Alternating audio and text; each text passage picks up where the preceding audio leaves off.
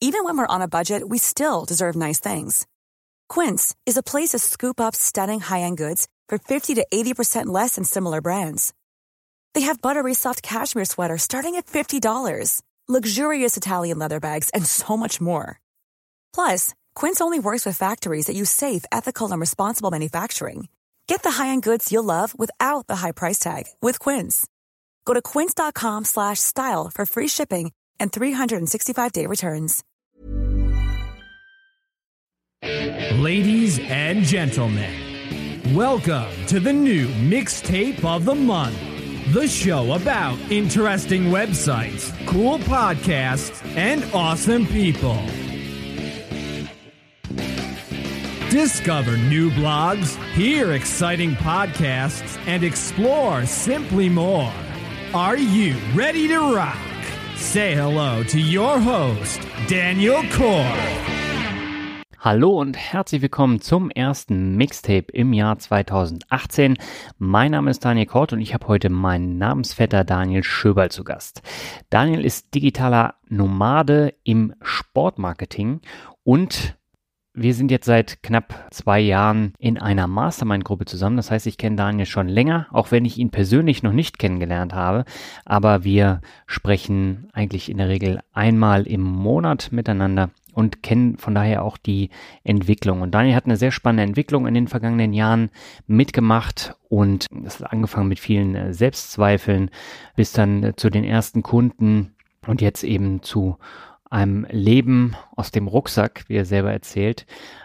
Aber ich fand äh, die Geschichte unheimlich spannend und deswegen habe ich Daniel gefragt, ob er nicht Lust hätte, in meinen Podcast zu kommen. Und ich finde das Interview was knapp eine Stunde dauert, ist wirklich sehr interessant geworden. Und ja, ich hoffe, dass es dir dann ebenso gefällt. Präsentiert wird dir diese Folge wieder vom Extra Magazin. Das Extra Magazin ist das führende Informationsmedium zum Thema ETFs und darüber hinaus wird im Magazin über Robo-Advisors, Altersvorsorge, unterschiedliche Indizes und mehr berichtet. Ich lese das ETF-Magazin jetzt seit ja, knapp zwei Jahren jeden Monat und hole mir hier viele Anregungen für meinen Blog und die beiden Podcasts.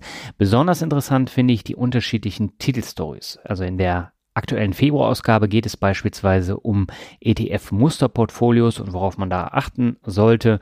In den Ausgaben davor wurde ausführlich über die besten MSCI World ETFs berichtet oder auch Schwellenländer mit Renditepotenzial vorgestellt.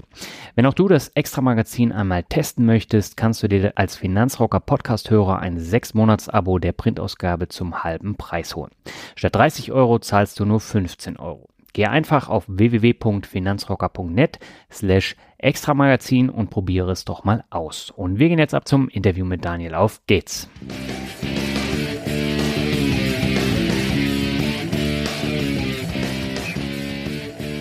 Meine Leitung geht heute nach Chiang Mai in Thailand zu Daniel Schöberl. Daniel ist im digitalen Sportmarketing zu Hause und ist ein digitaler Nomade der etwas anderen Art.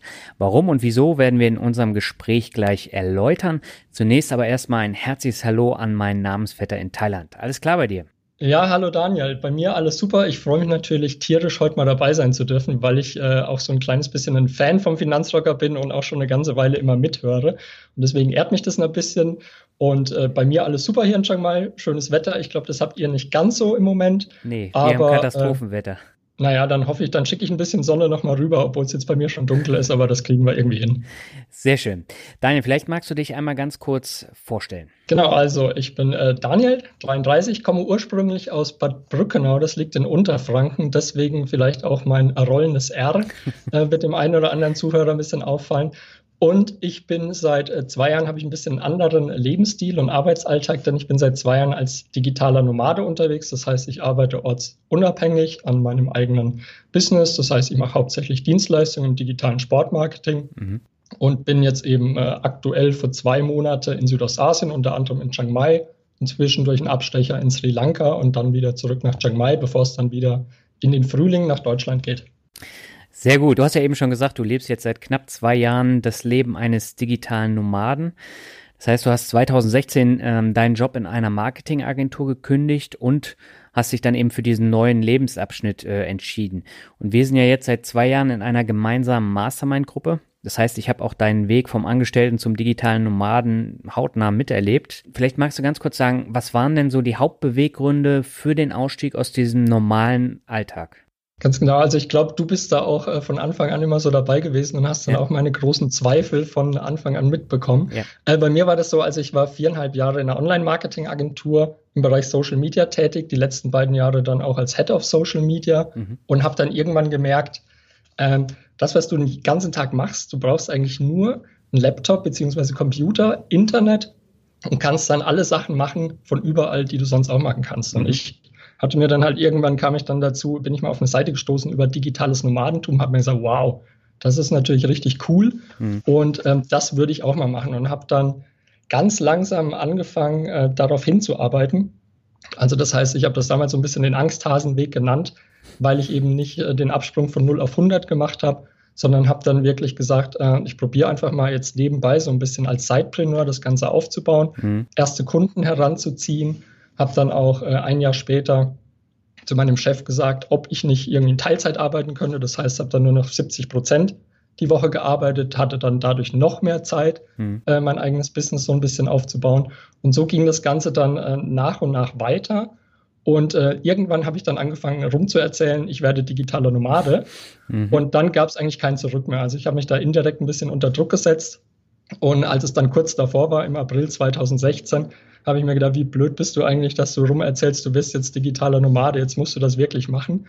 Und äh, bin aber froh, dass ich es rum erzählt hatte, weil ich dann wirklich auch den Absprung gemacht habe. Und seit mhm. zwei Jahren bin ich jetzt eben in der Welt unterwegs, habe einen äh, Kundenstamm, einen festen, auch mit äh, Langzeitkunden schon, was sehr, sehr gut ist. Und für die ist das alles kein Problem. Mit Skype, Slack und Co. Äh, super Internetverbindung kann ich meiner Arbeit nachgehen, ganz problemlos. Mhm. Und was mir natürlich wichtig war, war eben, um darauf zurückzukommen, dass ich ein bisschen selbstbestimmter lebe. Das heißt, meine Arbeit frei einteile, auch mhm. wann ich arbeite.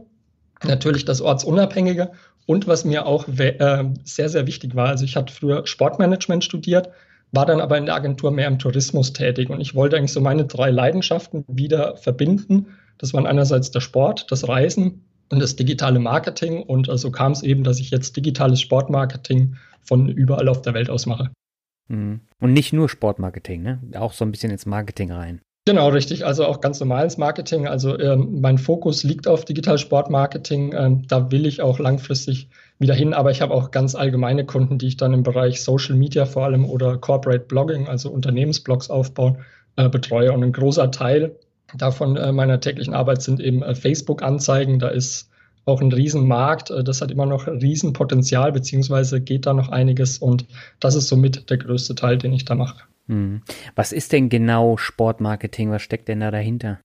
Das ist natürlich äh, schwer zu sagen. Man könnte jetzt einfach sagen, es ist äh, Marketing auf den Sport gerichtet. Mhm. Aber letztendlich geht es darum, äh, Sportarten, Sportler, Events oder auch sportbezogene Unternehmen zu vermarkten. Und das geht eben durch verschiedene Bereiche. Also einerseits durch Sportsponsoring, durch äh, verschiedene Rechte oder Lizenzvermarktung, wenn es um TV-Rechte geht, über Social Media, äh, Merchandising oder auch Ticketing. Also es gibt da ganz, ganz viele Bereiche. Mhm. Und mein Fokus war eben gezielt darauf, äh, im digitalen Marketing Fuß zu fassen, weil das eben mein Steckenpferd ist. Und wo ich dann auch gesagt habe, mein Ziel ist es eben, ähm, sei es jetzt der Sportler oder das sportbezogene Event, ähm, die im Internet prominenter zu machen. Mhm. Vor allem durch soziale Medien und durch Blogs. Mhm. Wenn man sich mal so die ganzen Leute anschaut, die als digitale Nomaden arbeiten oder auch versuchen, Fuß zu fassen, da hast du natürlich einen ganz anderen Background. Nichtsdestotrotz, auch wenn du jetzt keine äh, digitalen Produkte beispielsweise verkaufst oder irgendwie so äh, Crypto-Coaching anbietest, äh, wie es viele oh, andere ja. tun, hast du ja trotzdem nicht von 0 auf 100 da diverse Kunden jetzt gehabt. Wie, wie bist du denn an deine ersten Kunden gestoßen? Mm, also das stimmt. Ich glaube, ich bin einer der wenigen digitalen Nomaden, die jetzt nicht äh, ihr Business durch Amazon FBA aufmachen, irgendwie kein Coaching für neue Lebensmodelle ja. entwerfen oder äh, auch teils unmoralische Nischenseiten entwickeln für irgendwelche Hornhautraspeln oder Co. Also nicht falsch verstehen, da ist natürlich einiges möglich. Das ist auch ein super Markt. Und mir war es eben aber wichtig, eben meine Dienstleistung weiterzumachen, weil ich auch in der Agentur vorher gearbeitet habe. Ich habe mich da immer wohlgefühlt und ich wollte auch weiter den Kontakt zu Kunden halten. Mhm. Und ich hatte eben dann auch einen Kunden, mit dem ich während der Agenturzeit schon fest Kontakt hatte. Und äh, den habe ich auch weiterhin. Und auch während ich ähm, jetzt mich dann selbstständig gemacht habe oder beziehungsweise als Sidepreneur angefangen habe, habe ich dann erstmal gemerkt, wie wichtig eigentlich äh, dieses Bloggen in den letzten Jahren war. Also ich bin jetzt, jetzt ist 2018, ich blogge eigentlich schon seit elf Jahren mittlerweile. Boah. Äh, auf verschiedenen Blogs. Den ersten, die ersten zwei, drei gibt's auch schon gar nicht mehr. Mhm. Aber bin dann eigentlich da so in die Materie rein und habe dann auch mein Netzwerk aufgebaut. Über das Bloggen, über Twitter teilweise auch über Xing, LinkedIn, was jetzt nicht ganz so wichtig ist, aber auch so gerade Twitter oder die Blogs selber, die haben eine wahnsinnige Macht und es ist ein wahnsinnig mächtiges Tool. Mhm. Und dadurch konnte ich mir ein Netzwerk aufbauen, über dessen ich mir nie so richtig bewusst war. Aber als ich dann eben gesagt habe, ah, ich gehe jetzt meinen eigenen Weg, dann kamen eben Leute auf mich zu und haben gesagt, ah Daniel, du machst doch jetzt, äh, willst dich doch selbstständig machen, ich hätte da vielleicht meinen Kunden. Und ähm, da bin ich wirklich heilfroh, dass sehr viel über Empfehlungen ging oder auch eben dass die Leute wussten, hm, der Daniel, der hat früher schon ähm, über digitales Marketing geblockt, der ist da fit, der macht sich ein bisschen selbstständig, vielleicht frage ich den nicht mal, ob der ein bisschen Facebook-Ads für Kunden machen kann. Und mhm. das ist für mich äh, Gold wert, diese Basis gehabt zu haben und bisher noch keinen äh, Telefonhörer in die Hand nehmen zu müssen, um dann wirklich Kunden, potenzielle Kunden abzutelefonieren, zu sagen, hier, ich würde gern für dich arbeiten. Also diese Vorarbeit, das Bloggen, hat sich dann doch indirekt auch bezahlt gemacht. Ein mächtiges Tool, Netzwerk ist das A und O, gerade wenn man sich selbstständig macht, auch wenn man sich dessen anfangs nicht so bewusst ist, vielleicht, äh, wie wichtig dieses Tool ist. Mhm. Als du diesen Schritt gewagt hast, hast du ja auch eben schon gesagt, dass da auch diverse Ängste dann aufkamen. Wie bist du denn damit umgegangen? Also du bist ja jetzt aus dem festen Zuhause und auch aus dem festen Job raus und äh, so diese ganze soziale Absicherung, die fällt ja dann praktisch sofort äh, weg. Wie bist du denn mit diesen Ängsten da umgegangen, dieses völlige Neuland zu betreten? Ja, ich hatte ja vorhin schon mal den, das Wort Angsthase in den ja, Mund genau. genommen. Genau. Also mir war es eben wichtig, es hat zwei Jahre Vorarbeit gedauert. Mir war es da eben wichtig, dass ich sage, ich spare mir einen Geldpuffer an. Bei mir war es eben, dass ich gesagt habe, 5000 Euro mhm. und gehe damit nach Südostasien. Das heißt einerseits, warum Südostasien? Weil wenn ich da längere Zeit hingehe, dann kann ich zum Beispiel meine Krankenversicherung ruhen lassen für den Zeitraum, mhm. spare mir dadurch ungefähr 900 Euro und habe damit schon mal wieder den Flug drin, plus zwei, Wohn äh, zwei Monate Miete. Mhm. Und diese 5000 Euro, die ich mir da eben angespart hatte, da wusste ich, okay, ich komme dann gut, sagen wir mal, fünf, sechs Monate über die Runden und kann mir dann theoretisch was aufbauen, ohne dass ich jetzt noch weitere Kunden hinzugewinne. Mhm. Und sollte das alles nicht klappen, dann hätte ich mich damals eben im Herbst äh, 2016 wäre ich zurückgekommen und hätte mich eben wieder bewerben müssen. Und diese Situation, die wurde mir irgendwann bewusst, dass das Schlimmste eigentlich, was ich verlieren konnte während dieser Zeit, klar wäre natürlich mein Budget gewesen. Und auf der anderen Seite, dass ich mich wieder hätte bewerben müssen. Und das ist eigentlich eine, eine ziemlich gute Ausgangsposition, sage ich mal. Und das mhm. hat mich dann doch ein bisschen so in den Zweifeln besänftigt. Aber natürlich hat man zwischendurch dann auch mal Tage gehabt, gerade kurz davor, wo man gesagt hat, oh Mann, äh, ja, wahnsinniger Druck aufgebaut oder auch kurz bevor ich in den Flieger geflogen bin, mhm. da habe ich dann auch so gedacht, oh Mann, das geht alles äh, schief. Mhm. Wie bist du dann damit umgegangen? Das ging, ich habe es dann, wie gesagt, einfach gemacht und dadurch, dass ich dann auch gesagt habe im Vorhinein, ich gehe diesen Schritt und habe Freunden und Bekannten dazu erzählt und teilweise auch drüber geblockt, sage ich mal so, sah das nach außen alles ziemlich souverän aus.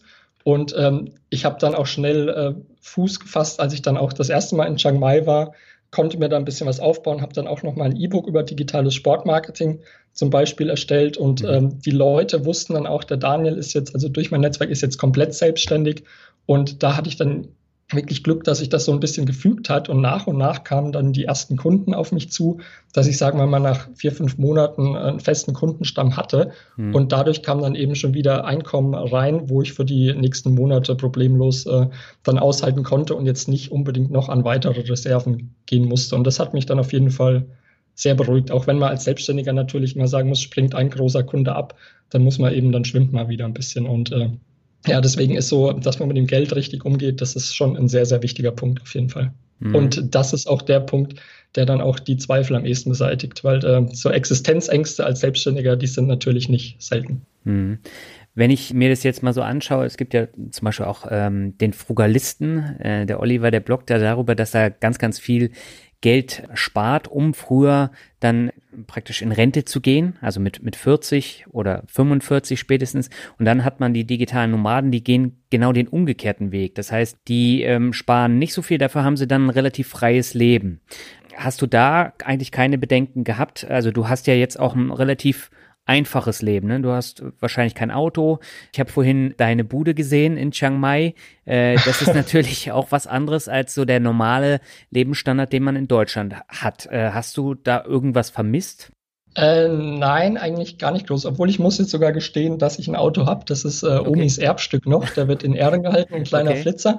Und aber das war ein Schritt gerade bevor die Selbstständigkeit losging, dass man eben sich auf Minimalismus einstellt. Das heißt, ja. ich habe damals im Schwarzwald noch gewohnt und habe langsam angefangen, meine, meine Möbel auszusortieren, äh, Sachen, die ich nicht brauche und war dann eigentlich, äh, ich habe zwar bei meinen Eltern da noch, ist noch mein alter Fernseher gebunkert mhm. und äh, noch ein paar Kleinigkeiten, aber letztendlich lebe ich nur noch aus einem Rucksack und, und diese ganzen Sachen, diese, ja, da, da muss man sich natürlich ein bisschen trennen können. Man muss sich darauf einstellen, dass man wirklich minimalistischer lebt und äh, da gewöhnt man sich dann auch dran. Also auch mit, mit Apartments oder Wohnungen. Ähm, natürlich habe ich da jetzt keine Superwohnung. Ich habe nicht mein eigenes Sofa, wo ich mich mal draufschmeißen kann, sondern es ist ein ziemlich einfaches Apartment. Mhm. Aber ich sag mal, ich bin jetzt hier in Chiang Mai, zahle ungefähr, ja, zahle 200 Euro, 250 Euro pro Monat für das Apartment und habe eigentlich alles, was ich brauche: Balkon, ähm, Kühlschrank, Bett, Fernseh.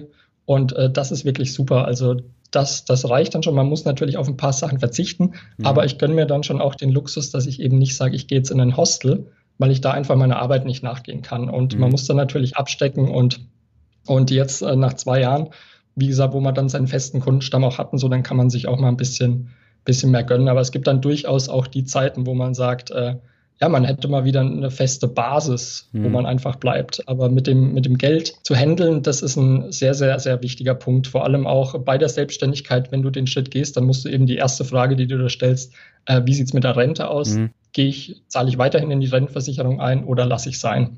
Und das sind Punkte, da muss man sich dann mit beschäftigen. Ich habe mich dann dazu entschlossen, ich zahle nicht mehr in die Rentenversicherung ein und äh, mache das Ganze dann eben selbst. Mhm. Da kann ich auch äh, nochmal Danke sagen an dich und den Albert, die dann echt viele Tipps gegeben haben, äh, wo es dann auch war mit ETFs, äh, teilweise auch mit Aktien, wo man dann sagt, jetzt legt man sein Geld einfach sicher an. Und ich habe da auch verschiedene Töpfe, wo ich immer, wenn ich Einnahmen generiere, das Geld sofort aufteile und das heißt, ich komme da nicht mal ran, habe da meine mhm. Alltagsausgaben und mit denen muss ich einfach leben. Mhm. Und das funktioniert sehr gut bis jetzt. Okay, und wie, wie kann ich mir jetzt so deinen Alltag als digitaler Nomade vorstellen? Ich meine, du wirst ja wahrscheinlich nicht in dem Zimmer dann äh, da auch arbeiten, sondern du gehst ja dann wahrscheinlich auch in einen Coworking Space, in ein Café und arbeitest dann äh, oder wie gehst du davor? Genau, also ich schaue schon, dass ich immer wieder Apartments habe, wo ich auch einen Schreibtisch habe. Also ich kann jetzt hier auch problemlos da habe ich meinen Schreibtisch und kann von da aus auch arbeiten. Mhm. Aber mir ist es auch immer wichtig, dass ich äh, verschiedene Tapetenwechsel habe, dass ich zum Beispiel mal in einen Café gehe oder hier in Chiang Mai ist der Stadtteil Niemann und äh, ich sage mal, da gibt es 20, 30 Cafés mit bestem Internet, äh, wo du problemlos arbeiten kannst, trinkst mhm. für einen Euro einen Cappuccino, bleibst dann da eine Weile, arbeitest ganz problemlos und gehst zwischendurch mal in den Coworking Space. Also das ist äh, eine Wahnsinnsbandbreite, die du hier hast und deswegen ist manchmal auch mein Tag so, dass ich einfach äh, morgens loslege, gehe ins erste Café und wechsle dann teilweise am Tag bis zu vier, fünf Mal die Cafés und das klappt eigentlich wunderbar und was so der Tagesablauf, der ist natürlich pro Ort unterschiedlich. Mhm. Ich war jetzt zum Beispiel äh, im Oktober, November war ich in Marokko, äh, weil ich immer mal ganz gerne surfe oder mich da drin probiere, sagen wir es besser so. Und ähm, da ist man natürlich immer ein bisschen abhängig von, von den Gezeiten beziehungsweise von den Wellen. Und wenn jetzt zum Beispiel die Wellen morgens um 10 Uhr gut sind, dann ist man eben zwei, drei Stunden auf dem Wasser morgens. Mhm. Wenn die eher mittags und dann richtet man sich danach. Aber letztendlich, was mir eben wichtig ist, und das setze ich mich selber ein bisschen auch unter Druck, ist, dass ich sage, ich muss 40 Stunden die Woche produktiv arbeiten. Das ja. Ganze, das tracke ich mit einem, mit einem Zeitmanagement-Tool namens Toggle und dann sehe ich eben gezielt, ah, ich habe jetzt 40 Stunden voll, dann war die Woche erfolgreich. Und wann ich diese 40 Stunden produktiv arbeite, also richtig an Projekten, das ist dann ganz egal.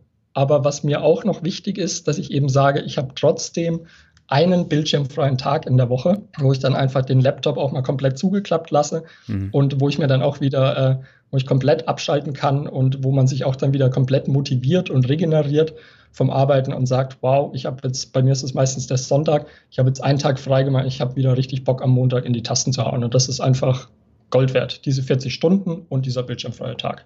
Hm. Hast du denn die Wünsche, die du damals gehabt hast, als du aus diesem Agenturleben raus wolltest, äh, hat sich das denn alles erfüllt? Also bist du denn jetzt wirklich freier und äh, auch selbstbestimmter, ohne äh, ständig da an, an das Geld denken zu müssen? Äh, freier und selbstbestimmter auf alle Fälle. Mhm. Was manchmal natürlich, was ein Nachteil ist, ist, dass ich jetzt nicht am Ende des Monats oder Anfang des Monats mein Gehalt pünktlich drauf habe. Das heißt, mhm. es kann auch schon mal passieren, dass man wieder mal ein, zwei Wochen überbrücken muss, weil man eben das vorherige Geld schon auf die verschiedenen Sparkonten oder allgemeinen Konten mhm. verteilt hat. Das ist manchmal ein Problem, was natürlich auch oftmals nicht ganz so schön ist, muss man auch ganz ehrlich sein, dass man sehr viel alleine ist. Mhm. Das heißt, man muss auch gut alleine klarkommen und äh, was mir manchmal so ein bisschen fehlt, ist zum Beispiel früher in der Agentur, da ist man mal schnell äh, eine heiße Schokolade und ein Cappuccino trinken gegangen an die Bar mhm. und äh, hat dann irgendwie zwei, drei Witze erzählt und dann äh, hat, konnte man so komplett runterkommen. Und das hat man nicht. Also ich kann mir selber einen Witz vorerzählen oder unterhalte mich mit Siri oder so, ja. aber das ist natürlich nicht das Gleiche. Und da muss man natürlich klarkommen. Und deswegen ist es eben wichtig, dass man dann auch immer mal in so digitale Nomaden-Hochburgen wie jetzt eben Chiang Mai Bali, ähm, Lettland zum Beispiel auch, wo da richtig aufblüht, das ganze Baltikum, dass man eben daran geht, dass man in verschiedenen Facebook-Gruppen zum Beispiel mit digitalen Nomaden da ein bisschen vernetzt ist. Und jetzt mhm. hier in Chiang Mai im Moment sind zum Beispiel von mir vier bis fünf Bekannte, mit denen ich mich da immer mal treffen kann. Und sowas ist natürlich schon, schon Gold wert und auch mhm. wichtig. Aber mhm. das hat man eben am Anfang nicht. Und die zwei Monate, wo ich im wunderschönen Bali war, wo wirklich traumhaft war, da war ich schon auch viel allein. Und das ist dann nicht immer ganz einfach. Aber da muss man durch und das hat alles seine Vor- und Nachteile. Aber letztendlich habe ich den Schritt nie bereut, mhm. weiß aber auch, dass ich nicht für immer digitaler Nomade bleiben werde, sondern es mich irgendwann wieder in die Heimat zieht, weil ich da einfach zu sehr verbunden bin mit äh, Familie und Freundeskreis. Und aber absolut, absolut empfehlenswert, so wie ich es gemacht habe, auch dieser Angsthasen-Modus, das langsam aufzubauen, jetzt ohne Druck. Und ähm, super Lifestyle, also gefällt mir gut. Aber es ist nichts für immer. Mhm. Wo lebst du, wenn du in Deutschland bist? Da bin ich im idyllischen Bad Brückenau. Ich nenne es immer äh, Mamas und Papas Coworking Space. okay. Also ich habe da letztendlich noch mein, mein altes Kinderzimmer, wenn man so sagen will. Mhm. Und äh, bin dann da zu Hause. Also ich bin zwischendurch im Jahr auch immer mal wieder zwischen den Reisen ein paar Wochen zu Hause.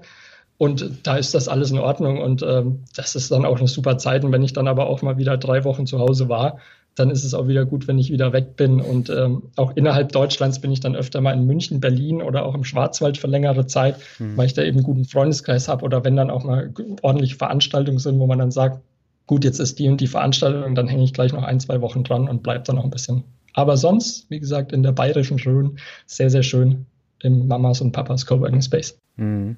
Du hast vorhin äh, deine Blogs ja auch schon angesprochen.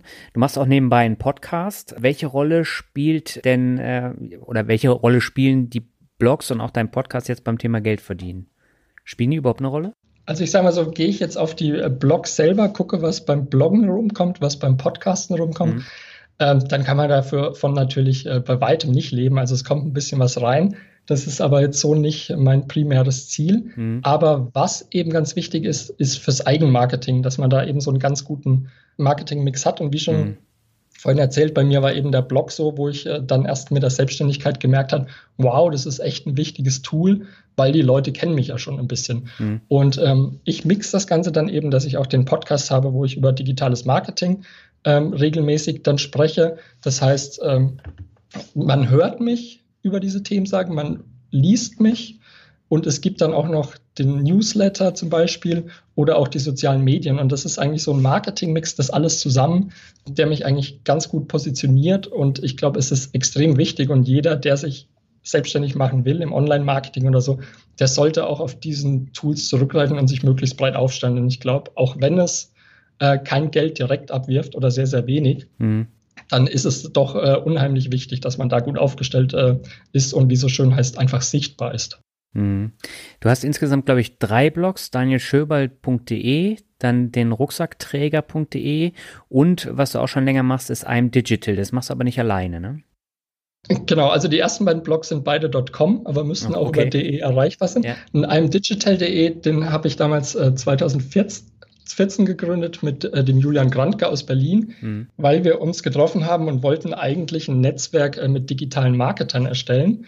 Und ähm, er war damals in Wiesbaden, ich war damals im Schwarzwald und haben gesagt, wir treffen uns zwischendurch in Mannheim, gehen einen Döner essen und sprechen da mal drüber. Okay. Und kamen dann irgendwie zum digitalen Nomadentum.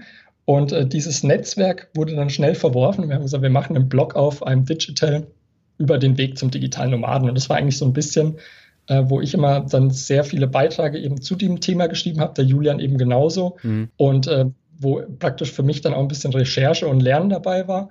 Und wir haben dann so nach und nach gemerkt, wow, jetzt bin ich digitaler Nomade. Der Julian hat dann gemerkt, er will es eigentlich gar nicht unbedingt werden. Und wir wollen das Ganze aber nicht im Sand verlaufen lassen, sondern machen jetzt aus einem Digital äh, eben einen Blog über digitales Marketing hauptsächlich, beziehungsweise dann einen Schritt weiter, wo wir gesagt haben, wir machen jetzt ein komplett neues Medium und haben dann eben den Podcast daraus gemacht, wo wir uns dann regelmäßig über Aktuelles aus dem digitalen Marketing unterhalten. Und das ist auf jeden Fall sehr, sehr cool, da auch nochmal reinzuschnuppern. Aber genau, es sind äh, verschiedene Blogs das sind manchmal vielleicht ein bisschen zu viele Projekte, die man dann alle stemmen kann. Ja. Aber da hängt dann oft das Herz dran und die Leidenschaft. Und ich sag mal eben für diese drei Blogs, da ist es dann eben auch nicht schwer, Content zu produzieren. Hm. Und Rucksackträger, ähm, was ist das für ein Blog? Das ist letztendlich äh, ein Blog, den irgendwie jeder Digital-Nomade hat, ein Reiseblog. Also eigentlich ganz, man hat den halt. Ich mhm. habe den auch schon ganz ewig. Also das ist eigentlich, den habe ich auch schon seit zehn Jahren. Der hieß früher allerdings noch anders und war noch auf einem anderen Server und unter einer anderen Domain. Mhm. Aber das ist eigentlich so der längste Blog, der eigentlich meine Reisen seit meiner Backpacking, meinem Backpacking-Start 2007 so ein bisschen ähm, nachverfolgt. Und ähm, da setze ich mich dann auch oft hin, wenn ich jetzt zum Beispiel in Chiang Mai war und ich bin jetzt vor kurzem so einen Monks Trail, heißt es, also so einen ähm, Mönchswanderweg gelaufen. Mhm. Und da setze ich mich dann auch hin und schreibe darüber. Und das ist auch für mich die pure Entspannung. Und ähm, werde ich jetzt auch diesen Monat erstmals fünfstellige Nutzerzahlen, Besucherzahlen haben. Und ich sage mal so, für ein Projekt, das äh, reine, reiner Spaß ist oder so, ist das natürlich trotzdem sehr, sehr cool. Mhm. Aber der Fokus liegt natürlich äh, weiterhin ganz anders, also auf meine Dienstleistung, wo dann eben das Geld reinkommt, mit dem du auch eher planen kannst. Und mhm. ein Blog-Business aufzubauen oder über einen Podcast jetzt die Tausende von Euro zu machen, da braucht man erstens sehr viel Geduld äh, und muss auch zum richtigen Zeitpunkt am richtigen Ort bleiben. Aber es ist natürlich auch nicht unmöglich, das muss man auch dazu sagen. Mhm. Du bist ja in der Podcast-Szene auch äh, ziemlich umtriebig. Äh, du warst damals beim Sidepreneur öfter zu Gast. Du hast dann parallel noch einen anderen Marketing-Podcast, glaube ich, gemacht genau. für ein paar Folgen. Und jetzt hast du den einem Digital-Podcast, ne? Genau, richtig, ja. Also das ist bei den beiden vorherigen war ich als Co-Host. Mhm. Co-Host, das heißt, äh, da hatte ich mit dem Schneiden des Podcasts noch nichts zu tun. Diesmal bin ich derjenige, der die Episoden dann auch schneiden darf. Äh, das kenne ich. Wahnsinniger Spaß natürlich ist. Aber es ist eben für mich auch wichtig, dass man eben äh, immer wieder weiterlernt und sich auch ein bisschen breiter darstellt. Also du nennst ja auch in den Podcast immer wieder den Begriff Humankapital. Genau. Und das ist einfach so extrem wichtig, dass man, dass man auch neue Sachen ausprobiert und da vertreten ist. Und ja, also wie gesagt, das ist auch als Selbstständiger gerade, was ich nur jedem empfehlen kann, ähm, Udemy-Kurse anschauen, Buch, Bücher lesen und einfach immer wieder up-to-date bleiben und äh, da einfach ganz, ganz, ganz viel Humankapital aufzusaugen, ist extrem wichtig. Hm. Was waren denn so Beispiele für Kurse oder für Learnings, die du in den letzten zwei Jahren gemacht hast, die dich enorm nach vorne gebracht haben? Äh, was mich enorm nach vorne gebracht hat, das heißt einfach, also auch ganz simpel, an sich zu glauben mhm. und so ein bisschen auch jetzt, wenn man, wenn man jetzt eben Fehler macht, dass das eben keine Fehler sind, sondern einfach neue Erfahrungen gewinnen und äh, man geht durch Fehler. Und es gibt auch, ich hatte einen Satz gelesen, der war zwar nicht in einem Buch oder so, aber den finde ich immer wieder äh, wunderschön. Der heißt, uh, You can't stop the waves, but you can learn how to surf.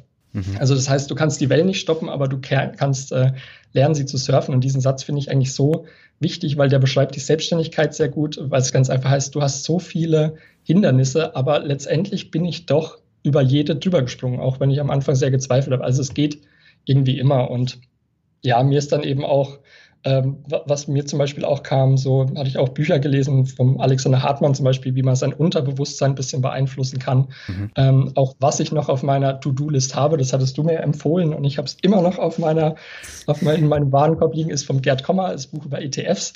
Ähm, was natürlich auch extrem wichtig ist, oder dass ich auch in den Bereichen dann eben drinne bleibe. Also gerade, ja. wenn wir wieder aufs Geld zurückkommen und und da waren der Albert und du zum Beispiel mit euren Podcasts oder auch mit euren Blogbeiträgen oder auch äh, mit den E-Books echt extrem wichtig, weil ich hätte nie was von ETFs gehört und sage jetzt auch mal nach eineinhalb Jahren, äh, sag mal, wow, cool, mein Tagesgeldkonto hätte das bei weitem nicht geschafft. Und ähm, das Geld ist da, glaube ich, schon ganz gut angelegt. Und äh, wer weiß, wo das sonst irgendwie hingewandert wäre. Und ähm, wie gesagt, also man hat die verschiedensten Bereiche, wo man einfach vieles aufsaugen muss. Mhm. Du hast jetzt eben auch nochmal Tagesgeld und äh, auch deine unterschiedlichen Konten erwähnt. Es gibt ja diese sogenannte Profit First Methode, wo man sich zuerst bezahlt und dann die Kosten abzieht. Machst du das genauso? Also ich habe immer, ich, ich hatte ja schon mal von diesen Töpfen da geredet, ja, die genau. ich habe. Und zwar habe ich so fünf Töpfe. Mhm. Ähm, der erste ist der langweiligste Topf, das sind die Steuerrücklagen. Mhm. Und ich, ich, kann auch gerne sagen, was ich da immer so zurücklege. Das sind immer so Erfahrungswerte auch von mir, wo ich sage, ähm, wenn ich jetzt von einem Kunden bezahlt komme, beziehungsweise irgendwas reinkomme, dann äh, lege ich 43 Prozent für die Steuern zurück. 43 Prozent? So ja, das ist eine ganze Menge, aber die sind auch bewusst aktuell so hoch, äh, weil ich dann noch die Krankenversicherung zum Beispiel vom letzten Jahr, von meinem ersten Jahr nachzahlen muss, weil ich da wahrscheinlich nochmal hochgestuft werde. Mhm. Also das begründet sich darin ein bisschen. Dann ähm, Altersvorsorge, also sprich mein Sparkonto, wo es meist in ETFs geht, da sind dann 11 Prozent, die ich dann sofort weglege. Mhm. Ähm, Alltag sind so 38 Prozent. Dann habe ich noch vierte Spartopf ist äh, Geschäftskonto, das sind 7 Prozent, wo dann äh, Fixkosten kommen, wie zum Beispiel für Adobe Photoshop, mhm. äh, meine Buchhaltungssoftware und Co. Und dann habe ich noch 1 Prozent übrig, das sind Spenden, wo ich dann jedes Jahr mal irgendwie sage, ach, äh, das spende ich jetzt an irgendeine Wohltätigkeit. Das klingt vielleicht jetzt auch ein bisschen sehr romantisch, aber das ist schon mir ein sehr wichtiger Punkt und es mhm. macht mich irgendwie auch äh, unheimlich glücklich, wenn man da zwischendurch, auch wenn es dann nur ein kleiner Betrag ist, vielleicht auch ein bisschen was abgeht. Denn äh, was ich so auf meinen Reisen merke, ist, dass es uns gerade aus Deutschland so extrem gut geht mhm. und wir so viel jammern und äh, wir so wahnsinnig gut abgesichert sind, auch in den meisten Bereichen und auch was Visum betrifft, äh, wo wir nie Probleme oder ganz wenig Probleme haben. Und ich glaube, da ist es auch mal manchmal an der Zeit, dass man sagt, jetzt gibt man auch mal irgendwie an ärmere Länder ein bisschen was ab, auch wenn es nur ein kleiner Teil ist, wie gesagt. Mhm. Das ist eine schöne Aussage. Da stimme ich dir auch ähm, wirklich zu. 11 Prozent ist aber auch relativ wenig ne, für Altersvorsorge. Das stimmt, ja. Das stimmt. Äh, Probiere ich auch immer, das auf jeden Fall hochzumachen. Das ist auch mein Ziel. Ich habe mir jetzt letzte Woche auch zum Anfang des Jahres ein bisschen, ich schreibe mir da immer Ziele auf, auch finanzielle Ziele und Co. Mhm. Und da ist es auf jeden Fall, äh, dass ich da noch nach oben gehe. Mhm. Oder ich muss doch noch auf die Kryptowährungen umschwenken. Ich hoffe nicht, weil das ist ja keine Geldanlage. Das ist in meinen Augen wirklich das nur Zockerei. Richtig, ja. ja. Das ist Zock, ja. ja. Aber, aber ein Bereich, der bei digitalen Nomaden äh, extrem viel diskutiert wird. Das muss man auch sagen. Ja, aber ich finde es ganz extrem erschreckend, weil viele von den Leuten haben überhaupt keine Ahnung von, von Geldanlage und wie sie für sich selber einen Cashflow aufbauen. Und dann erzählen sie halt immer von Kryptowährung und wie toll das ist und wie schnell man da Geld verdienen kann. Ja, aber das kann innerhalb eines Tages wieder weg sein. Keiner weiß, was in genau. zehn Jahren ist. Und auch die Leute, die dann ihr Wissen verkaufen, das ist natürlich jetzt auch für ein, zwei, drei Jahre vielleicht äh, mal äh, wirklich äh, lukrativ und danach weiß aber auch nicht, was dann kommt. Das ist richtig. Ich glaube, du hast das Thema auch schon öfter im Podcast angesprochen, wie mhm. du dazu stehst. Und ich ja. sehe das da, da auch ähnlich, auch wenn ich einen kleinen Betrag zum, äh, ich sag mal so, zum, zum Gambeln auch mal drin habe, um einfach so ein bisschen auch die Blockchain-Thematik zu verstehen und so. Aber das ist auch wirklich auch ein geringer Betrag und äh, ich sehe da jetzt auch nicht groß die Zukunft, um zu sagen, Altersvorsorge mache ich in Kryptowährung. Also äh, soll man, glaube ich, die Finger von lassen. Ja, aber ich finde so kleine Summen, das kann man immer machen. Mache ich ja mit den Peer-to-Peer-Krediten auch. Aber man muss sich immer ja, bewusst genau. sein, wenn das Geld halt weg ist, dann ist es weg. Und wenn ich da 10.000 ja. Euro drin habe, dann tut es halt schon mehr weh, als wenn ich nur 1.000 oder nur 500 oder nur 100 drin habe. Absolut, ja, absolut. Ja. Du hast jetzt äh, schon einige spannende Reiseziele erwähnt, also Bali, Thailand, Marokko hast du auch noch erwähnt. In welche Länder hat sich denn noch verschlagen als digitaler Nomade? Äh, also es waren jetzt in den knapp letzten beiden Jahren 14 Länder. Mhm. Jetzt wird sich vielleicht der eine oder andere denken, was, da ist digitaler Nomade nur 14 Länder. ist aber, ich reise relativ, relativ langsam. Also das mhm. ist auch ganz wichtig, dass man eben auch seine Arbeit hinbekommt. Denn wenn ich jetzt alle zwei Wochen irgendwie meinen Ort wechsle, bis ich mich wieder zurechtgefunden habe, dann komme ich meiner Arbeit nicht nach. Und deswegen immer so einen Monat versuche ich schon mindestens an einem Ort zu sein. Und ähm, Thailand hast du schon angesprochen, Bali mhm. war ich auch, Malaysia auch sehr spannend. Was mich wahnsinnig fasziniert hat, ist äh, Singapur. Mhm. Ähm, also da kann man auch, auch wenn in vielen Reiseführern steht, äh, nur kurzer Zwischenstopp, aber ich glaube, wenn man da mal eine Woche ist, das ist schon, schon sehr, sehr faszinierend, also komplett andere Welt. Mhm. Ähm, Malta fand ich super genial, das Zockerparadies, wo die ganzen Pokerfirmen ihren Sitz haben, also auch super schön. Ähm, Lettland und da bin ich auch am Überlegen, nochmal das Baltikum so ein bisschen länger mhm. kennenzulernen. Du warst ja auch in Vilnius und warst da, glaube ich, auch recht begeistert von. Nee, in Tallinn war ich. Äh, in Tallinn warst ja, du, genau. genau. Und äh, da geht ja auch für digitale Nomaden oder generell Selbstständige, da ist ja eine Wahnsinnsszene, was sie da aufbauen. Mhm. Und dann war ich noch in, in Polen, Ungarn, Finnland, Schweden, Norwegen, auch wunderschön. Italien, Österreich und wie gesagt Marokko dann auch nochmal fünf, sechs Wochen, wo mhm. es auch einen super schönen Ort gibt, Takasud, ein äh, Surferort bzw. Fischerort, in dem man extrem gut entspannen kann. Und jetzt eine Deutsche, die hat da einen Co-Living Space äh, gegründet, wo man dann eben sagen kann, man lebt da mit 12, 13 anderen digitalen Nomaden, Selbstständigen oder teils auch Angestellten, die dann einfach von entfernt arbeiten mhm. und äh, hat da beste Bedingungen zum Arbeiten und zum Runterkommen und eine super, wie es so schön heißt, Work-Life-Balance. Mhm. Ja, also Marokko, dieses Tagasud, das höre ich auch immer wieder, wie toll das da ist. Ich sehe auch äh, viele Fotos, unter anderem von dir. Äh, und ich glaube, Markus Meurer ist da auch öfter. Und genau. Äh, ja, was das Baltikum angeht, äh, super spannend. Also ich fliege dieses Jahr wieder hin. Äh, diesmal kommen ja, Riga und Tallinn dran, aber also Tallinn ist äh, super und in Riga warst du ja auch, hast auch tolle Artikel drüber geschrieben und da will ich auch unbedingt dieses genau. Hin. Ja, ist auch ganz lustig. Also wo ich zum Beispiel in Riga war, in Lettland, da gibt es Jurmala, das ist ein paar Kilometer entfernt, nördlich. Mhm. Und da habe ich eigentlich den schönsten Strand gesehen, den ich, glaube ich, bisher gesehen habe. Also da können äh, Bali, Thailand und Co. irgendwie nicht mithalten. Da mhm. hattest du halt plötzlich in Lettland einen 30 Kilometer Sand mit äh, Strand mit Quarzsand. Also wirklich äh, schon sehr beeindruckend. Natürlich sind da die Temperaturen ein bisschen anders, ja. um ins Wasser zu gehen. Aber geht auch. Aber wen das Ganze interessiert, von wem man, wo man ganz gut arbeiten kann, es gibt diese Seite nomadlist.com und die wird teilweise auch von digitalen Nomaden gepflegt. Mhm. Und da kann man immer ganz gut sehen, wie sind die Lebenshaltungskosten, äh, wie ist das Internet dort und alle möglichen, ganz viele Kriterien. Und das ist eine sehr, sehr spannende Sache und ein ganz guter Überblick. Mhm. Nomadlist heißt das. Genau, Nomadlist. Mhm.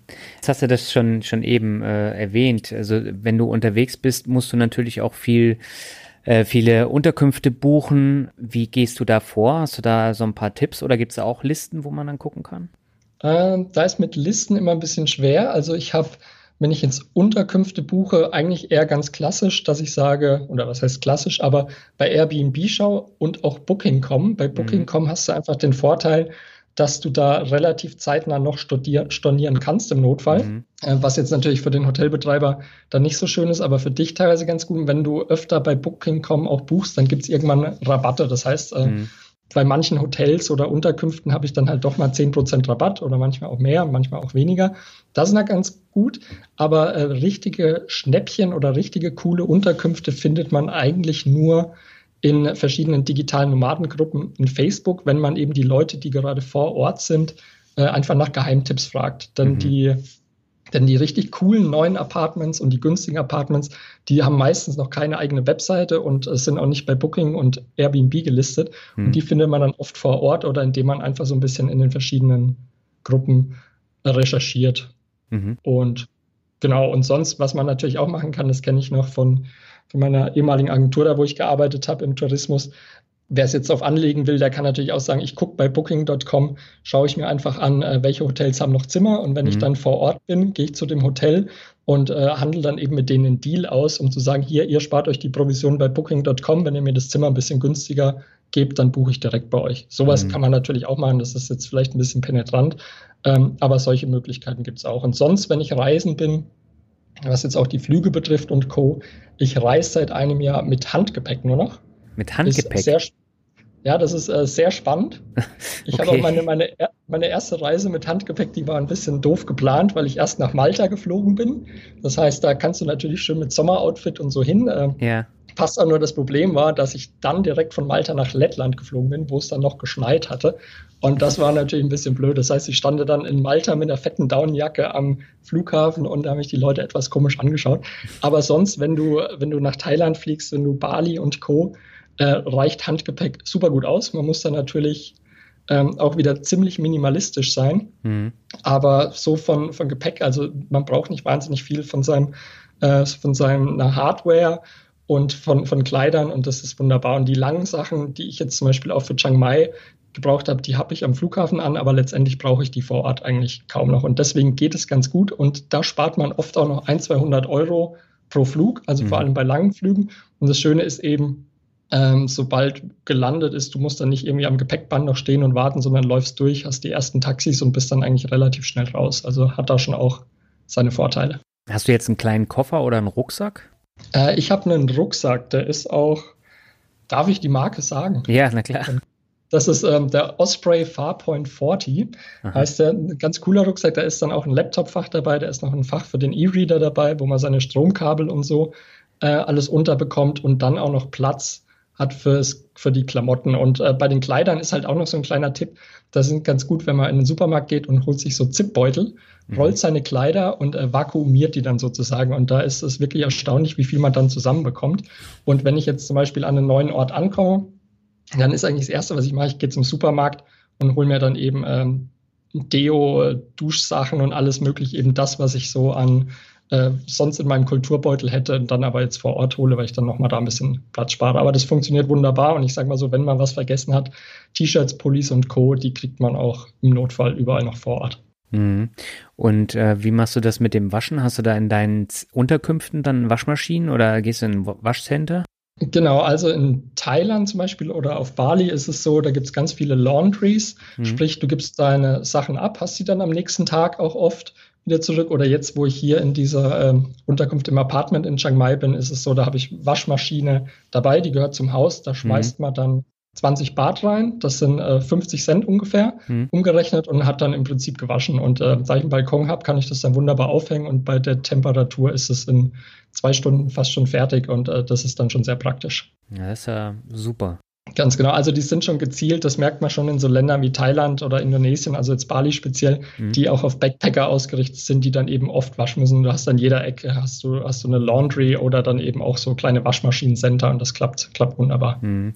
Wo du Bali gerade nochmal ansprichst, da habe ich gehört, äh, das ist äh, völlig übervölkert praktisch mit digitalen Nomaden. Das heißt, es äh, ist total angesagt, so U-Boot, wo du auch warst, ne? Ja, genau. Also ich war zwei Monate auf Bali, mhm. ähm, hatte natürlich auch große Erwartungen, ist auch eine super schöne Insel. Ja. Aber es sind halt gerade so die Hotspots Ubud und Canggu, die schon extrem überfüllt sind. Also sie sind hochfrequentiert. Du hast da wirklich viele digitale Nomaden und wenn du jetzt als normaler Urlauber, ich sag mal vor allem in Canggu oder Ubud in aller Ruhe einen Kaffee trinken willst, mhm. dann kann schon gut sein, dass du fast genervt bist, wenn nebendran die Leute sitzen alle in ihren äh, Laptop hacken. Also da mhm. merkst du schon, da ist schon einiges los und da auch einige Coworking Spaces, die da mittlerweile entstehen.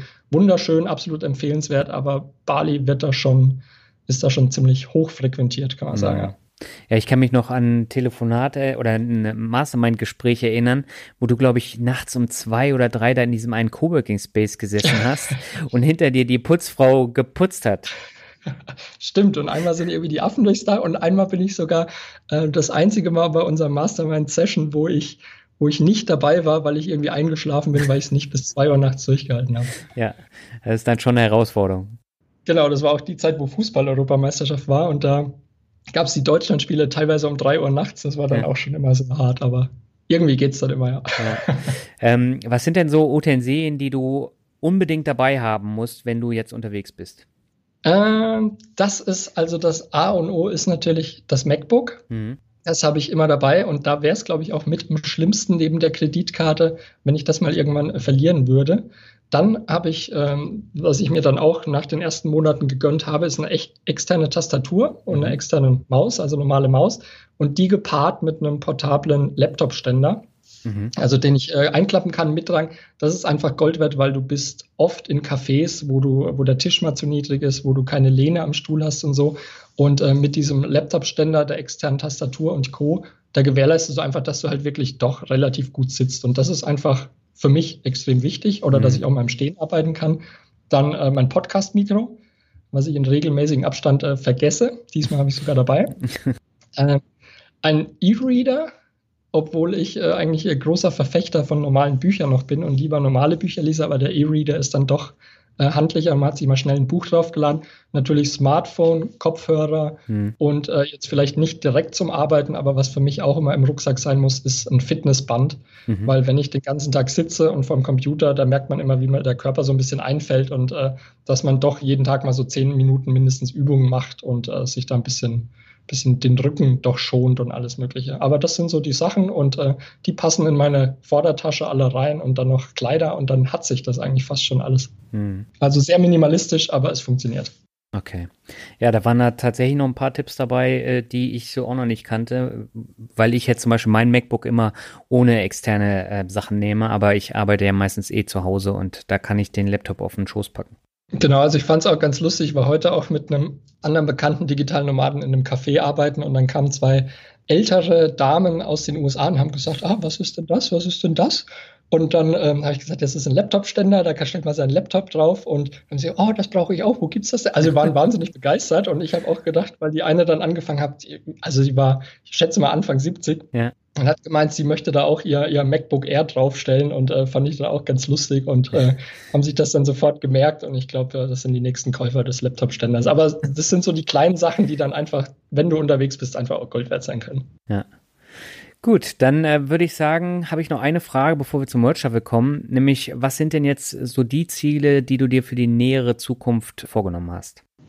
Mm, das ist eine gute Frage, aber wie ich schon erwähnt habe, ich mache mir immer Anfang des Jahres oder Ende eines Jahres gucke ich schon, dass ich so berufliche und persönliche Ziele mir auch aufschreibe. Mhm. Also das heißt äh, auch gewisse Umsatzziele, die ich jetzt nicht unbedingt nennen möchte, aber das ist einfach auch ein Punkt, wo ich dann einfach nach einem Vierteljahr sehe oder nach einem halben Jahr, oh, ich muss noch was tun oder ich bin gut in, in der Zeit. Aber für mich ist es natürlich wichtig, Plus One Like, also mhm. meine Marke, wo ich digitales Sportmarketing betreibe, das möchte ich gerne weiter ausbauen. Und ähm, ich arbeite auch mit mehreren Freelancern zusammen und dass das einfach noch ein bisschen gefestigt wird. Und auch jetzt, wenn ich sage, ich habe nach einem Jahr keine Lust mehr zu reisen, dass ich dann eben sage, ich mache da in Deutschland, mache ich das vielleicht noch ein bisschen größer. Und wer weiß, was sich daraus entwickelt, vielleicht entwickelt sich eine kleine Agentur oder so. Das wäre was, was ich mir gut vorstellen könnte. Mhm. Und äh, da würde ich auf jeden Fall äh, den Weg ja ein bisschen hingehen wollen, das definitiv, dass ich da noch mehr für mache und dann, ähm, dass ich meine eigenen Projekte noch ein bisschen pushen und ich habe eigentlich schon länger so das Ziel, dass ich mein eigenes Produkt äh, in der Sportbranche finde, also irgendwie ein eigenes Sportprodukt oder so, das ich vielleicht vermarkte. Mhm. Da habe ich zwar ein paar Ideen, äh, da ist nichts Spruchreifes oder so, aber gerade wenn man viel auf Reisen ist, dann kriegt man unheimlich viele Eindrücke von Sachen, die wir vielleicht in Deutschland noch nicht nutzen. Und ab und an habe ich dann mein Ideenbüchlein, das ich immer dabei habe, mein Notizbuch und äh, schreibe dann irgendwelche Sachen auf. Da stehen ganz komische Sachen drauf. Aber sowas wäre natürlich schön, ein eigenes Produkt vielleicht mal zu haben. Mhm. Und äh, finanziell auch, wie ich schon erwähnt hatte, die Sparquote, die sollte noch ein bisschen höher sein. Ähm, ich will mich auch mal ein bisschen an den Aktienmarkt da zum Beispiel rantrauen, aber das ist einfach, da muss ich mich einfach noch komplett einlesen alles. Da bin ich noch relativ planlos und will mhm. dann nicht äh, irgendwo investieren, wo ich überhaupt keine Ahnung habe. Aber das finde ich sehr, sehr spannend. Und sonst, was das Reisen selber betrifft, habe ich mir jetzt vorgenommen, ein Jahr mache ich es noch und dann könnte gut sein, dass ich wieder sesshaft werde. Aber du lachst schon, weil ich glaube, das habe ich auch vor einem, vor einem halben Jahr schon gesagt. Ja, das weiß ich jetzt nicht, aber ich meine, so spannend das alles ist, irgendwann will man doch ankommen, ne? Genau, also du, äh, ich merke so, wenn ich länger unterwegs bin, dann äh, würde ich mich schon mehr freuen, wenn ich jetzt sage, ich hätte jetzt meine eigene Wohnung zu Hause. Äh, hab da mein Sofa, hab da einen Fernseher, also ganz, ganz normale Sachen irgendwie. Mhm. Oder wo du halt auch jetzt sagst, zum Beispiel das Thema Beziehung. Das ist halt ja. einfach extrem schwer, wenn man nur auf Reisen ist, kann man da wirklich nicht viel, viel aufbauen, weil man ja. dann einfach nur so in einer Smalltalk-Gesellschaft unterwegs ist, wenn man so sagen will. Ja. Und ähm, klar, also für einen gewissen Zeitraum ist das ein absoluter Traum, super. Aber ich weiß auch, dass der Weg wieder so langsam nach Hause geht. Und es kann gut sein, dass ich den Weg so langsam einschlage, um das so ein bisschen vorzubereiten. Also auch mit Plus One Like das weiter ausbauen und dass sich daraus mehr entwickelt. Und ja, dann schauen wir mal. Sehr schön. Dann lass uns zum Word Shuffle kommen. Ich habe ein paar Begriffe ausgewählt. Bin mal gespannt, was dir dazu einfällt. Beginnen möchte ich mit Bayern München. Oh, mein Lieblingsverein und ich muss mich immer wieder für rechtfertigen warum ich dann so ein Erfolgsfan bin, was mich so unheimlich nervt. Ja. Aber ich bin äh, mit sechs Jahren bin ich in, in die Schule gekommen, habe von meinem Onkel ein Bayern-Trikot bekommen. Ich hatte das einen Tag an und dann kannst du eben nicht mehr sagen, du bist jetzt irgendwie ähm, Fan vom, vom Club von Nürnberg, ja. wo ich eigentlich regional eher hingehöre. Aber das hat sich dann gegessen und seitdem bin ich Bayern-Fan. Ja, und äh, wie ich lese, auch immer eifrig dabei. Oh ja, das auf jeden Fall. Was meine Twitter-Timeline manchmal sicherlich nicht ganz so toll findet auch. ja, gerade bei Twitter fällt mir das immer auf.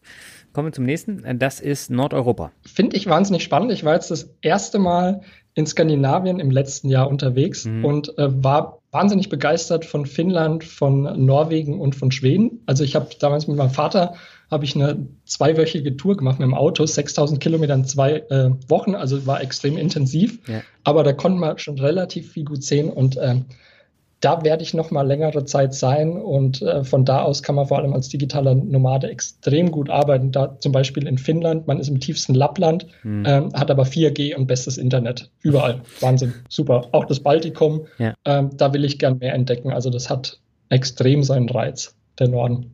Ja, ist aber schlimm, dass wir in so einem äh, Entwicklungsland leben, was Internet angeht. Ne? Ja, ich fand das auch, als wir dann äh, von dieser Autotour so zurückkamen, durch Dänemark gefahren sind und dann äh, vor Flensburg über die Grenze und mhm. plötzlich hat man wieder Edge und äh, wollte E-Mails stellen. Da habe ich gesagt, juhu, wir kommen näher, zu Hause.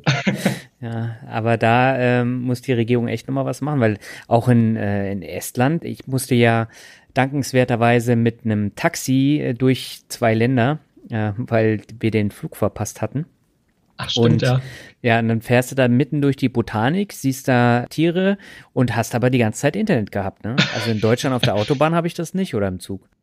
Ja, ich, ich kenne das auch. Ich war äh, letztes Jahr auch eine Tour gemacht, da war ich erst in Berlin und dann bin ich nach Warschau mit dem Zug gefahren. Ja. Und bis Frankfurt oder äh, wollte ich halt, ich arbeite immer ganz gerne im Zug dann auch unterwegs. Ja. Und dann musste ich alle meine Sachen in Evernote schreiben und so, weil das Internet so schlecht war. Hm. Und plötzlich äh, polnische Grenze, mitten durch den Wald, in so einem uralten Zug, fahre ich und ich hatte die Möglichkeit sogar zu skypen. Also äh, verrückt. Irgendwie geht's ja doch.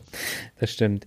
Kommen wir zum nächsten, das ist Mastermind-Gruppe auch sehr, sehr wichtig. Also für mich gerade am Anfang, wir sind ja eine kleine, beschauliche Gruppe von drei Leuten, ja. machen das jetzt auch schon zwei anderthalb Jahre. Jahre oder zwei Jahre schon. Oder zwei Jahre, mhm. Wahnsinn. Und habe eben ähm, auch gerade zum Anfang hilfreiche Tipps, also Gold wert. Ich kriege ja dann von euch auch immer gesagt, passt das oder passt das nicht. Mhm. Und was mir zum Beispiel auch, ähm, um ein Beispiel zu nennen, ähm, war vor allem Stundenlohnplan. Ja da habe ich ja voll falsch angesetzt und da habt ihr beiden mir ja dann irgendwie fast schon die Hölle heiß gemacht und gesagt, nee, du kannst das nicht so machen und nicht. Und äh, für sowas ist man unheimlich dankbar. Das ist nur ein Beispiel. Ja. Und ich glaube, es ist wichtig, dass man sagt, man hat eine kleine Gruppe von Leuten, denen man sich immer mehr anvertraut und, äh, und mit seinen äh, beruflichen Sachen öffnet und sich da einfach austauscht und nicht alles in sich hineinfrisst hm. und dann eventuell äh, die falschen Entscheidungen trifft. Also Mastermind-Gruppe kann ich jedem empfehlen, super Sache. Hm.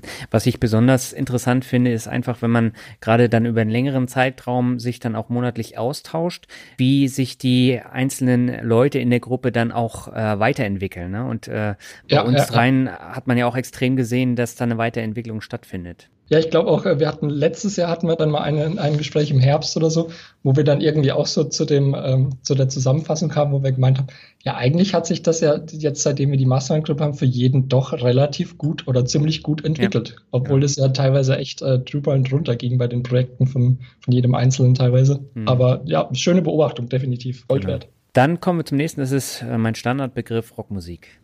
Ähm, Finde ich verwundernswert, dass wir nie wahnsinnig groß drüber geredet haben, aber für mich auch sehr, sehr wichtig. Okay. Also ich bin, seitdem ich 15, 16 bin, auch immer in der, in der Punkrock-Szene so ein bisschen unterwegs. Also nicht jetzt als, als Punker, mhm. aber sehr viel auf Konzerten gewesen von äh, damals Millen Collin, Satanic Surfers, Boys That's Fire, Rise Against. Also nicht, mhm. nicht ganz so krass wie du, aber es ist immer ein wichtiger Teil äh, von mir gewesen, auch äh, weil ich immer Handball gespielt habe und vorm Spiel dann immer ein bestimmtes Lied hatte von Death by Stereo Unstoppable, mhm. ähm, was, was ziemlich äh, ordentlich ist, aber was dann einen zum Beispiel auch ziemlich heiß macht. Und äh, ich höre auch mittlerweile immer noch wahnsinnig gern äh, Rockmusik, vor allem auch Punkrock, obwohl ich immer noch bei den alten Bands geblieben bin und da irgendwie nicht so ganz viel Neues ranlassen will, was auch ein mhm. bisschen komisch ist. Man wird halt älter. Das kenne ich, aber, Daniel, das kenne ich. Aber wichtig, ja. Das beruhigt. Zum Glück gibt es ja diese ganzen Rockbands irgendwie äh, über Jahrzehnte immer.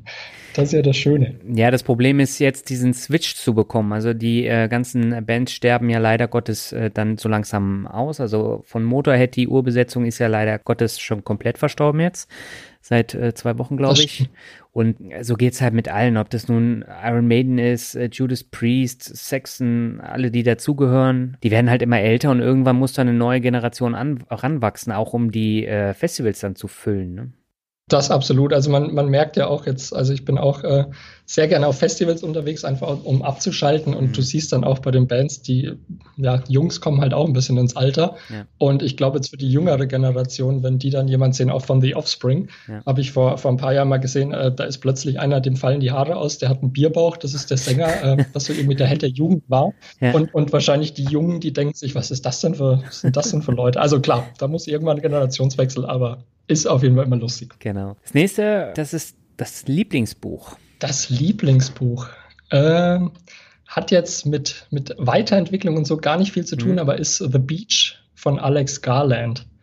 Das heißt, das habe ich damals gelesen, auch durch den Film The Beach mhm. mit Leonardo DiCaprio. Das hat mich äh, so dermaßen gefesselt, mhm. weswegen 2007 auch meine erste Backpacking-Tour nach Thailand ging, obwohl mhm. ich dann damals gar nicht äh, direkt zu Maya Bay, diesem Beach, gegangen bin. Aber ähm, habe ich auch das einzige Buch, das ich mehr als einmal gelesen habe. Und den Film habe ich ähm, ja einige Male, also mindestens zehnmal geschaut. Äh, weiß ich nicht. Deswegen bin ich, glaube ich, auch immer mal wieder in Thailand, weil mich, weil mich das so fasziniert und gefesselt hat. Ich glaube, das Buch sollte ich mir auch nochmal besorgen. Ich werfe jetzt auch nochmal ein Buch rein, vielleicht interessiert dich das ja auch. Das ist nämlich auch eine Buchempfehlung gewesen von einem Podcast-Gast äh, von 2016 und zwar Das Gleichgewicht der Welt und das ist so ein indischer Roman. Also der hat mich auch echt gefesselt. Ein grandioses Buch und ich lese jetzt gerade ein anderes von dem äh, Autor. Äh, das kann ich auch nur empfehlen. Weil Indien, Indien ist ja auch was komplett anderes und komplett äh, anders auch als Thailand. Das, das glaube ich ja. Was, mhm. was ich auch auf meiner Liste habe und immer wieder ähm, höre, ist Der Alchemist. Also ich habe es noch nie gelesen, aber das ist anscheinend auch ein sehr, sehr gutes Buch, wie man mhm. mit Werten und auch mit Geld umgeht. Und das habe ich auch auf meiner Liste, also mehr, mehrfach empfohlen bekommen. Okay. Aber dein Buch werde ich mir auch mal anschauen. Ja, kann ich nur empfehlen. Ist zwar auch teilweise sehr hart, aber äh, ist eine super Geschichte. Das ist gut. Ja, du hast äh, eben den Begriff quasi schon äh, angesprochen. Das ist Konsum.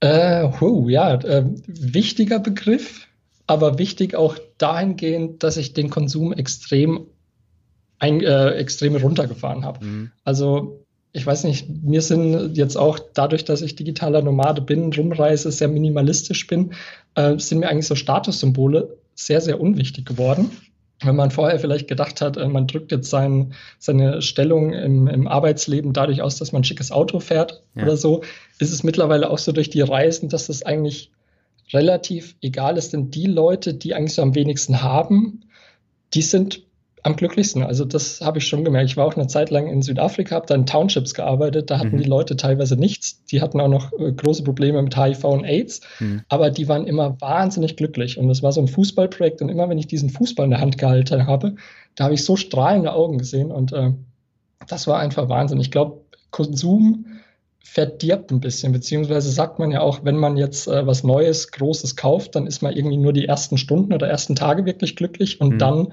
äh, schwappt das Ganze eigentlich eher über, dass es dann eher fast schon ein Unglück ist oder ja, ist glaube ich ein schwerer Begriff, aber ich glaube, äh, je weniger man hat, desto glücklicher ist man manchmal.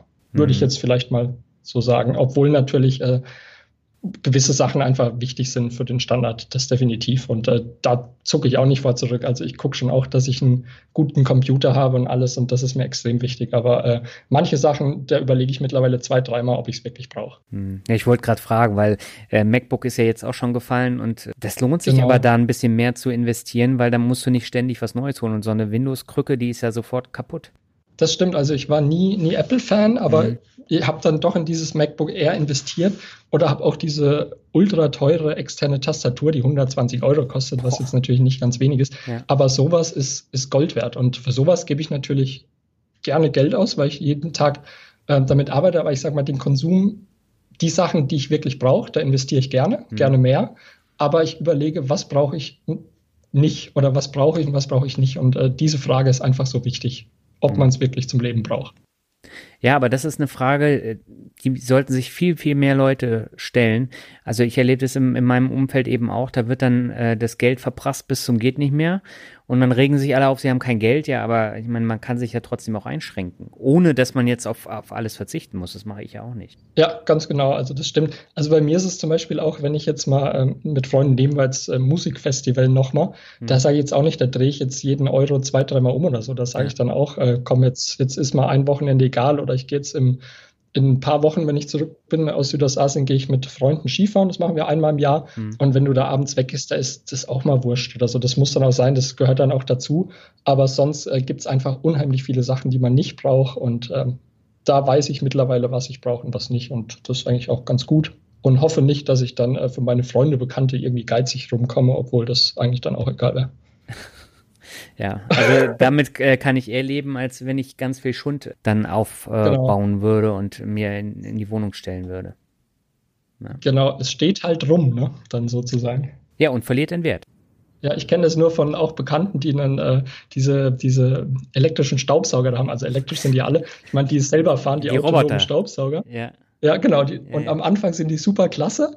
Und dann siehst du, bist du das nächste Mal zu Besuch, dann steht der in der Ecke und es wird wieder normal gesaugt. Und ja, ist die Frage, ob man das jetzt alles. Muss jeder für sich selber wissen. Ja, ich habe bei meiner Freundin ist es so, da, die hat auch Kollegen, die kaufen sich jedes Jahr einen neuen Fernseher, der noch größer ist als der andere und ein neues Smartphone, was noch Krass. größer ist als das davor. Das ist eine Geldverschwendung, da kann ich mir nur einen Kopf fassen. Wahnsinn. Ja. Das ist Wahnsinn, ja. ja. Aber gut, das, das vertiefen stimmt. wir jetzt nicht. Sonst sind wir ja fast schon wie Tim Schäfer, der da ja auch immer äh, raufhaut auf das Thema Konsum. Genau, also, also ich glaube auch, muss jeder selber wissen, aber diesen Satz, den es gibt, weniger ist manchmal mehr, ja. der ist hier, glaube ich, auch äh, sehr gut angebracht. Genau, dann kommen wir äh, zu einem Thema, wo mehr äh, doch ganz angebracht ist, nämlich Social Media. Oh ja, das ist natürlich äh, bestimmt seit 2008 äh, mein Alltag mit. Mhm. Ganz einfach, weil ich natürlich damit mein Geld verdiene, weil ich da gearbeitet habe, lange in der Agentur im Bereich Social Media, teilweise auch Head of Social Media dann war. Mhm. Ähm, deswegen Facebook, Twitter und alles Mögliche, alles natürlich mitgemacht. Auch die Netzwerke wie MySpace, Ello und Co., die dann irgendwann wieder verschwunden sind. Ähm, sehr, sehr wichtiger Bereich, sehr mhm. gute Möglichkeiten, um Reichweite aufzubauen, wenn man es dann richtig macht. Ähm, was aber auch wichtig ist, dass man auch lernt abzuschalten. Das heißt, ich jetzt zum Beispiel, wenn ich unterwegs bin, ich habe äh, keine Push-Nachrichten mehr auf dem Smartphone, hm. weil äh, dadurch, dass ich auf Twitter bin, Facebook und allen möglichen Sachen, irgendwann drehst du es uns durch. Also ja. es ist extrem wichtig, man soll es gut pflegen, aber man muss auch wissen, wann man es nicht braucht und dass man mal ein bisschen Abstand nimmt und nicht irgendwie, es gibt auch den Begriff des Social Media Burnouts, hm. äh, dass man da eben nicht der Sucht nach Anerkennung zu sehr frönt. Das hast du jetzt auch passend gesagt. Ja, das wird irgendwann, glaube ich, mal äh, weiter festgehalten. Das war jetzt wirklich philosophisch fast schon. Dann kommen wir zum letzten Begriff. Ähm, wirst du wahrscheinlich auch kennen aus vorhergehenden Word Shuffles. Passt auch äh, ganz gut zu deinen letzten Worten. Das ist Glück. Ähm, ist mit das Wichtigste, was es gibt. Und ich glaube, ich habe immer so ein bisschen das Ziel oder ich glaube, das größte Glück, das es ist, wenn du morgens mit einem Lächeln aufstehst und abends mit einem Lächeln äh, schlafen gehst. Und ähm, ja, ich denke, das ist einfach das, Glück ist, sollte eigentlich das Wichtigste im Leben sein, aber da gehören eben ganz viele Faktoren dazu, die, die einfach stimmen müssen. Mhm. Ähm, und ja, wo sicherlich auch Geld dazu gehört, dass man einfach eine gewisse Basis hat. Dass Geld jetzt nur Geld glücklich macht, kann ich jetzt zum Beispiel, glaube ich, jetzt nicht unbedingt. Mhm. Aber es ist einfach wichtig, um dieses Fundament zu haben, um dann auch glücklich zu werden. Und äh, das Zusammenspiel mit Familie, Freunde, eigenen Zielen, die man erreicht, das macht, glaube ich, dann das Glück ein bisschen aus. Wichtiger Begriff. Ja, sehr schön, Daniel. Hast äh, sehr passend jetzt auch zusammengefasst. Ich fand das Gespräch mit dir sehr gut und sehr interessant, auch wenn wir ja schon häufiger miteinander gesprochen haben. Aber wir haben trotzdem die Stunde jetzt geknackt und ich glaube, da ist für jeden Hörer auch was dabei gewesen. Das hoffe ich. Und ansonsten, äh, auch wenn im Nachgang noch Fragen sind zu diesem vielleicht etwas anderen Lifestyle, also können mich gerne jederzeit auch kontaktieren. Und äh, mir hat es auch richtig Spaß gemacht und ich bin froh, dass ich dich nicht gelangweilt habe, obwohl du jeden Monat meine Geschichten dir anhören musst. Nein, hat mir überhaupt auf jeden Fall nicht. sehr viel Spaß gemacht und äh, schön selbst mal dabei gewesen zu sein, weil ich echt, äh, wie gesagt, ein großer Fan von dir und auch vom Albert bin und äh, da auch echt immer gewissenhaft auch zuhöre und äh, euch da auch in einer gewissen Weise äh, viel zu verdanken habe, sage ich mal so, in der Geldanlage und Co. Also ja. merci dafür, auch für die Einladung. Ja, das freut mich zu hören und dann wünsche ich dir alles Gute für die Zukunft und äh, ich werde deinen Weg weiterhin verfolgen. Danke, danke, das wünsche ich dir auch und äh, wir hören uns dann ja demnächst sowieso wieder. Genau. Danke, Bis ciao. Dahin. Ciao. Ja, das war das Interview mit äh, Daniel.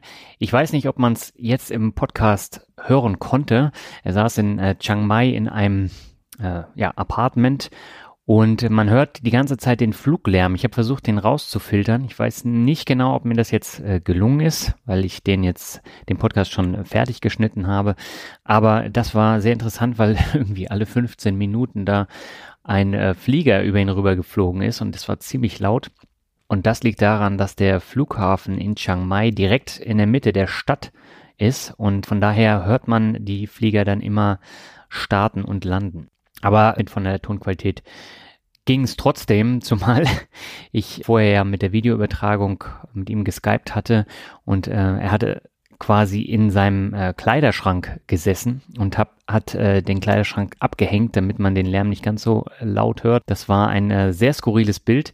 Das kannst du dir auch gerne nochmal anschauen. Das packe ich in den äh, Blog, also das mobile Schrank Podcast Studio äh, von Daniel.